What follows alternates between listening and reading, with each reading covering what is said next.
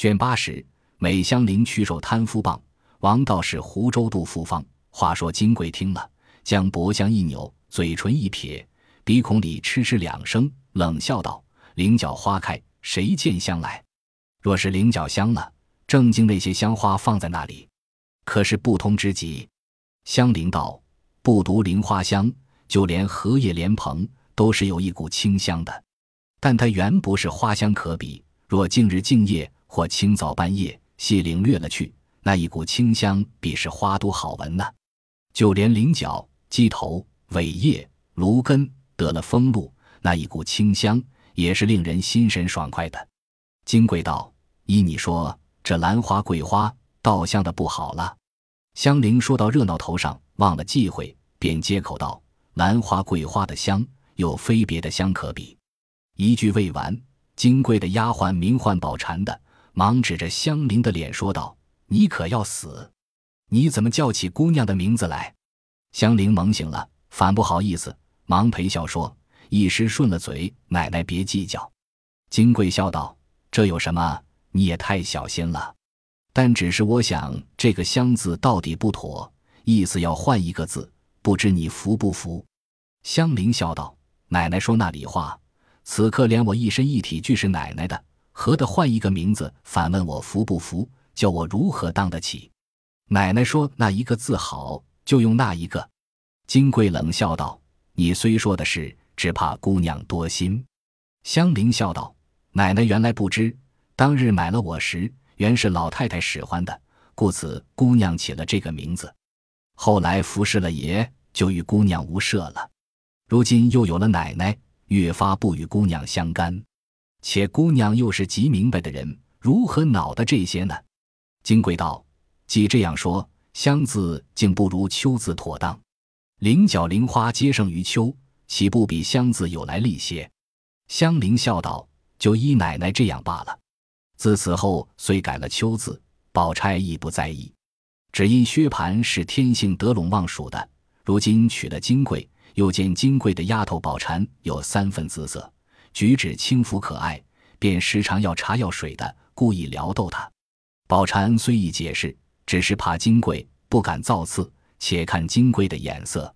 金贵亦觉察其意，想着正要摆布香菱，无处寻喜。如今他既看上宝蟾，我且射出宝蟾与他，他一定就和香菱疏远了。我在乘他疏远之时，摆布了香菱，那时宝蟾原是我的人，也就好处了。打定了主意，伺机而发。这日，薛蟠晚间微醺，又命宝蟾倒茶来吃。薛蟠接碗时，故意捏他的手，宝蟾又乔装躲闪，连忙缩手，两下失误，豁啷一声。茶碗落地，泼了一身一地的茶。薛蟠不好意思，杨说宝蟾不好生拿着。宝蟾说姑爷不好生接。金贵冷笑道：“两个人的腔调儿都够使的了，别打量谁是傻子。”薛蟠低头微笑不语。宝蟾红了脸出去。一时安歇之时，金贵便故意的撵薛蟠别出去睡，省得得了馋老似的。薛蟠只是笑。金贵道：“要做什么？和我说，别偷偷摸摸的，不中用。”薛蟠听了，仗着酒盖脸，就是跪在背上，拉着金贵笑道：“好姐姐，你若把宝蟾赏了我，你要怎样就怎样。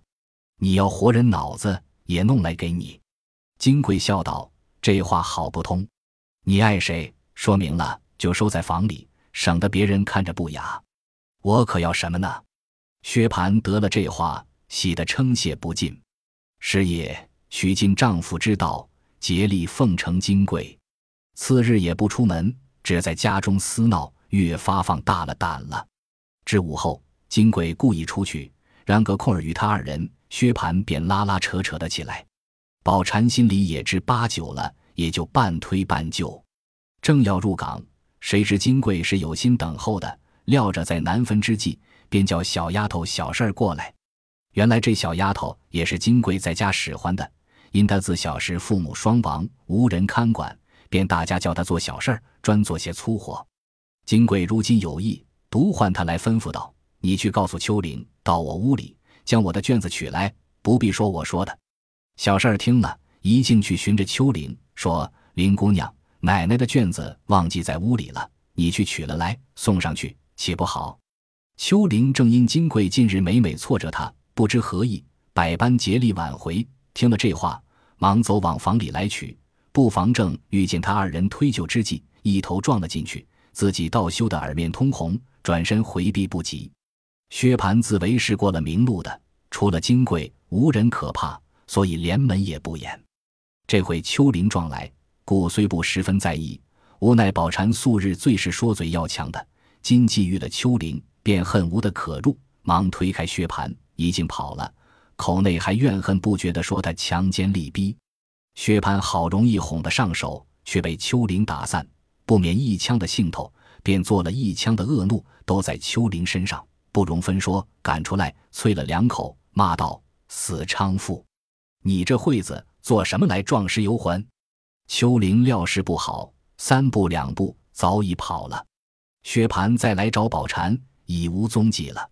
于是只恨地骂秋玲。至晚饭后，已吃得醺醺然，洗澡时不妨水略热了些，烫了脚，便说秋玲有意害他。他赤条金光，赶着秋玲踢打了两下。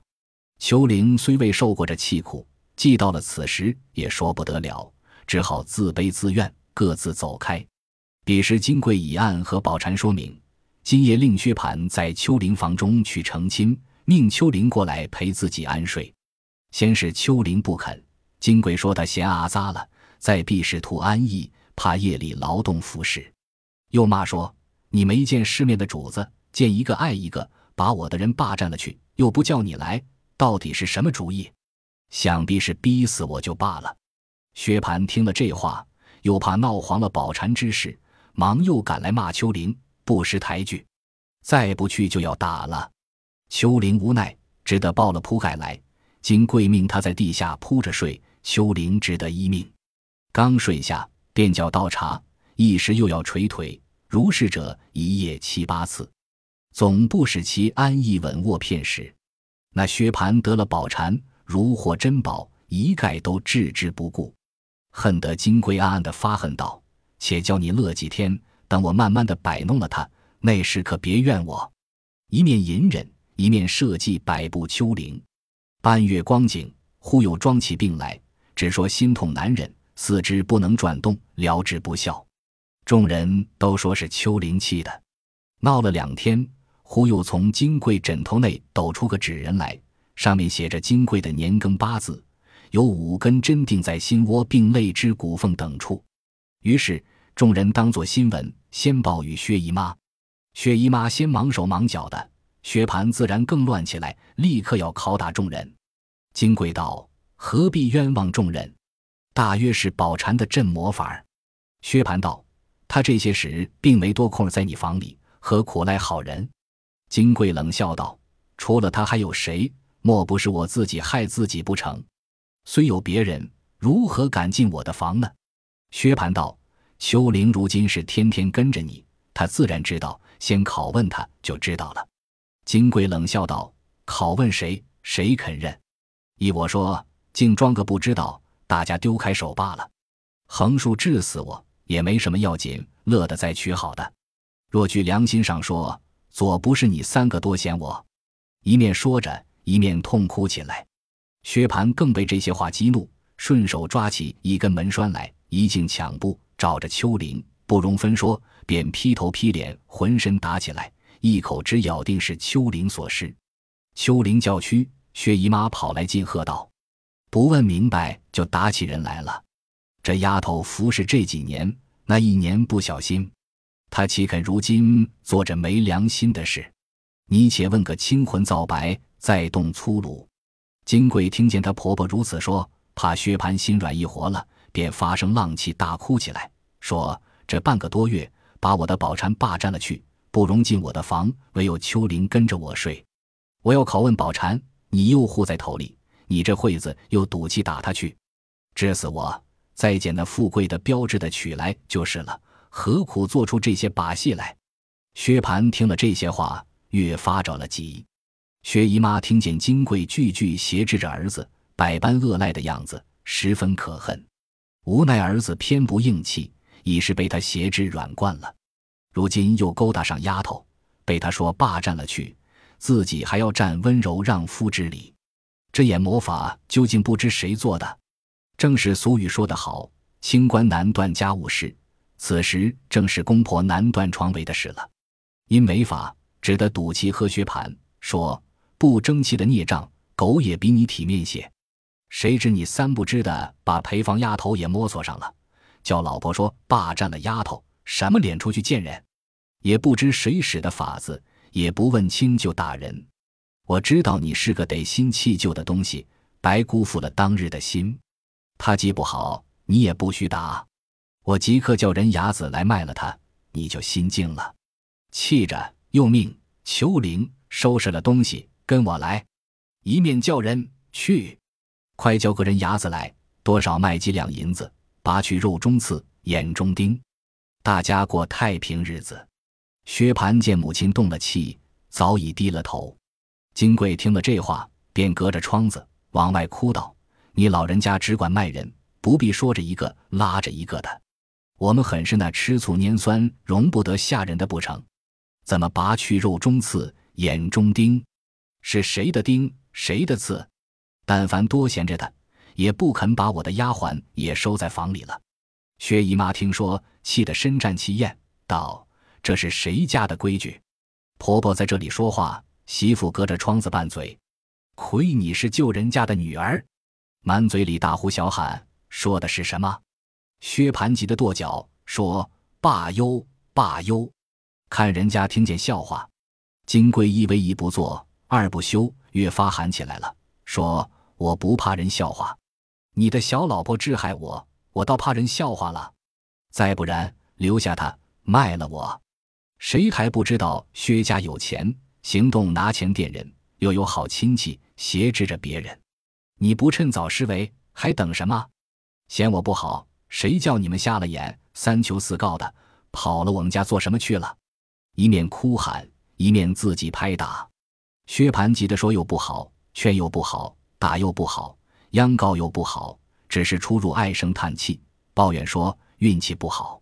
当下薛姨妈被宝钗劝进去了，只命人来卖香菱。宝钗笑道：“咱们家只知买人，并不知卖人之说。妈妈可是气糊涂了。倘或叫人听见，岂不笑话？哥哥嫂子嫌他不好，留着我使唤，我正也没人呢。”薛姨妈道：“留下他还是惹气。”不如打发了他干净。宝钗笑道：“他跟着我也是一样，横竖不叫他到前头去。从此断绝了他那里，也与卖了的一样。”香菱早已跑到薛姨妈跟前，痛哭哀求，不愿出去，情愿跟姑娘。薛姨妈只得罢了。自此后来，香菱果跟随宝钗去了，把前面路径径自断绝。虽然如此，终不免对月伤悲。挑灯自叹，虽然在薛蟠房中几年，皆因血分中有病，是以并无胎孕。今复加以气怒伤肝，内外折挫不堪，竟酿成肝血之症，日渐羸瘦，饮食懒进，请医服药不效。那时金贵又吵闹了数次，薛蟠有时仗着酒胆，挺撞过两次，持棍欲打，那金贵便低身叫打。这里持刀欲杀时。便伸着脖项，薛蟠也时不能下手，只得乱了一阵罢了。如今已成习惯自然，凡是金贵越尝威风，又见此乳嗔宝蟾，宝蟾比不得香菱，正是个烈火干柴，既和薛蟠情投意合，便把金贵放在脑后。今见金贵又作践他，他便不肯低伏半点。先是一冲一撞的拌嘴，后来金贵气急，甚至于骂。再至于打，他虽不敢还手，便也撒泼打滚，寻死觅活，昼则刀剪，夜则绳索，无所不闹。薛蟠一身难以两顾，唯徘徊观望，十分闹得无法，便出门躲着。金鬼不发作性气，有时欢喜，便揪聚人来斗牌掷头行乐。又生平最喜啃骨头，每日务要杀鸡鸭，将肉上人吃。只单是油炸的焦骨头下酒，吃的不耐烦，便四行海骂说：“有别的旺八粉头乐的，我为什么不乐？”薛家母女总不去理他，为暗里落泪。薛蟠亦无别法，唯悔恨不该取这脚家精，都是一时没了主意。于是宁荣二府之人上上下下无有不知，无有不贪者。此时宝玉已过了百日，出门行走，亦曾过来见过金贵，举止形容也不怪丽，一般是鲜花嫩柳，与众姊妹不差上下，焉得这等情形？可为奇事，因此心中纳闷。这日与王夫人请安去，又正遇见迎春奶娘来家请安，说起孙少祖甚属不端，姑娘唯有背地里淌眼泪，只要接了来家，散荡两日。王夫人因说：“我正要这两日接他去，只是七十八十的都不遂心，所以就忘了。前日宝玉去了，回来也曾说过的，明日是个好日子。”就接他去，正说时，贾母打发人来找宝玉，说明一早往天齐庙还愿去。宝玉如今巴不得各处去逛逛，听见如此，喜得一夜不曾合眼。次日一早，梳洗穿戴已毕，随了两三个老嬷嬷，坐车出西城门外天齐庙烧香还愿。这庙里已于昨日预备停妥的。宝玉天性怯懦，不敢进狰狞神鬼之相。是以茫茫的焚过纸马钱粮，即便退至道院歇息。一时吃饭毕，众嬷嬷和李贵等尾随宝玉到各处玩耍了一回。宝玉困倦，复回至竟是安歇。众嬷嬷生恐的睡着了，便请了当家的老王道士来陪他说话。这老道士专在江湖上卖药，弄些海上方治病设理，庙外现挂着招牌，丸散膏药，色色俱备。一常在宁荣二府走动惯熟，都与他起了个混号，唤他做王一贴，言他膏药灵验，一贴并除。当下王一贴进来，宝玉正歪在炕上想睡，看见王一贴进来，笑道：“来得好，王师傅，你极会说笑话的，说一个与我们大家听听。”王一贴笑道：“正是呢，哥别睡，仔细肚子里面金作怪。”说着，满屋里的都笑了。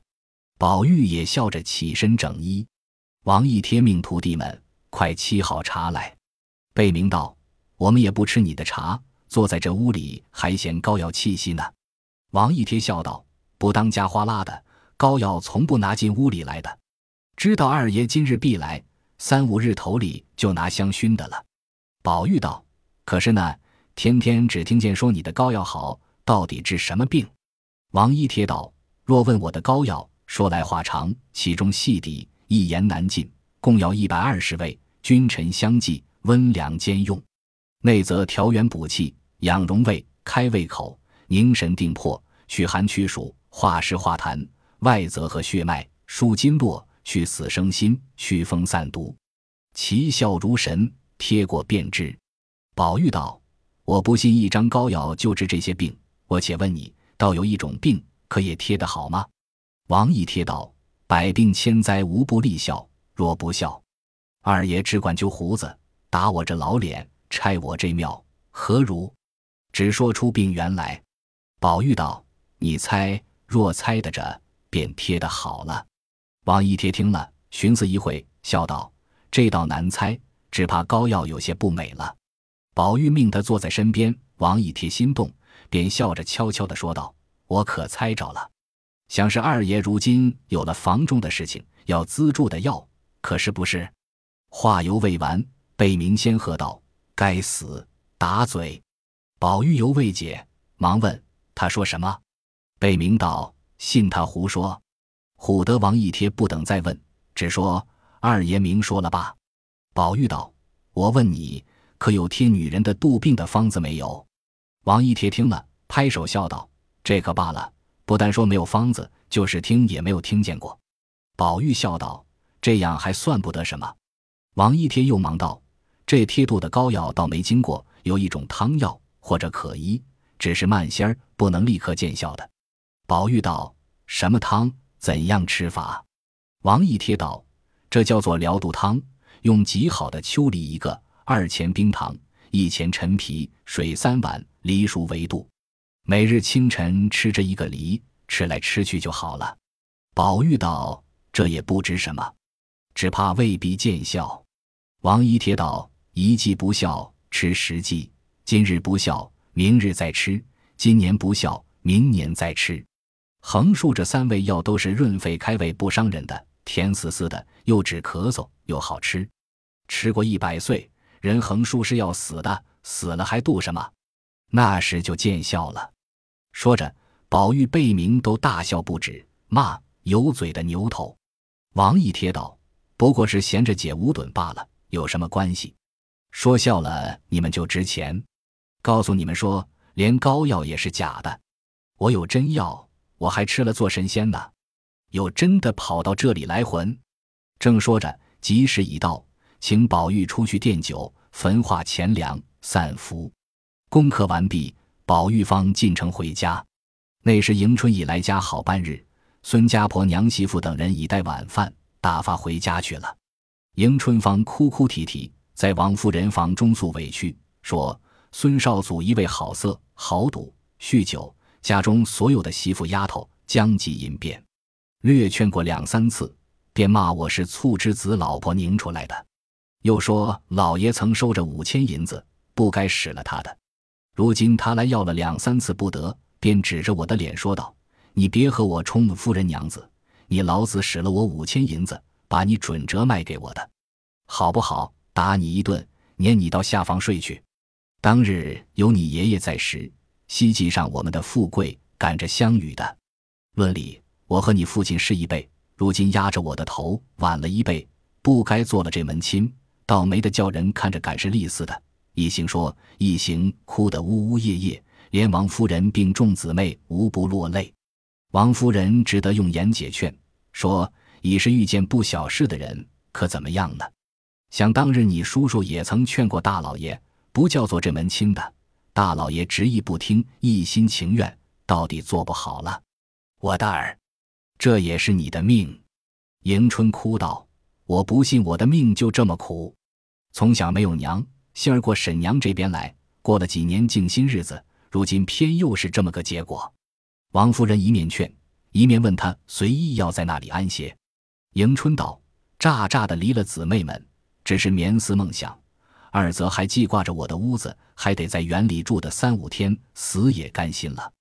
不知下次来还可得住不得住了呢。”王夫人忙劝道：“快休乱说！年轻的夫妻们斗牙斗齿，也是泛泛人的常事，何必说这些丧话？”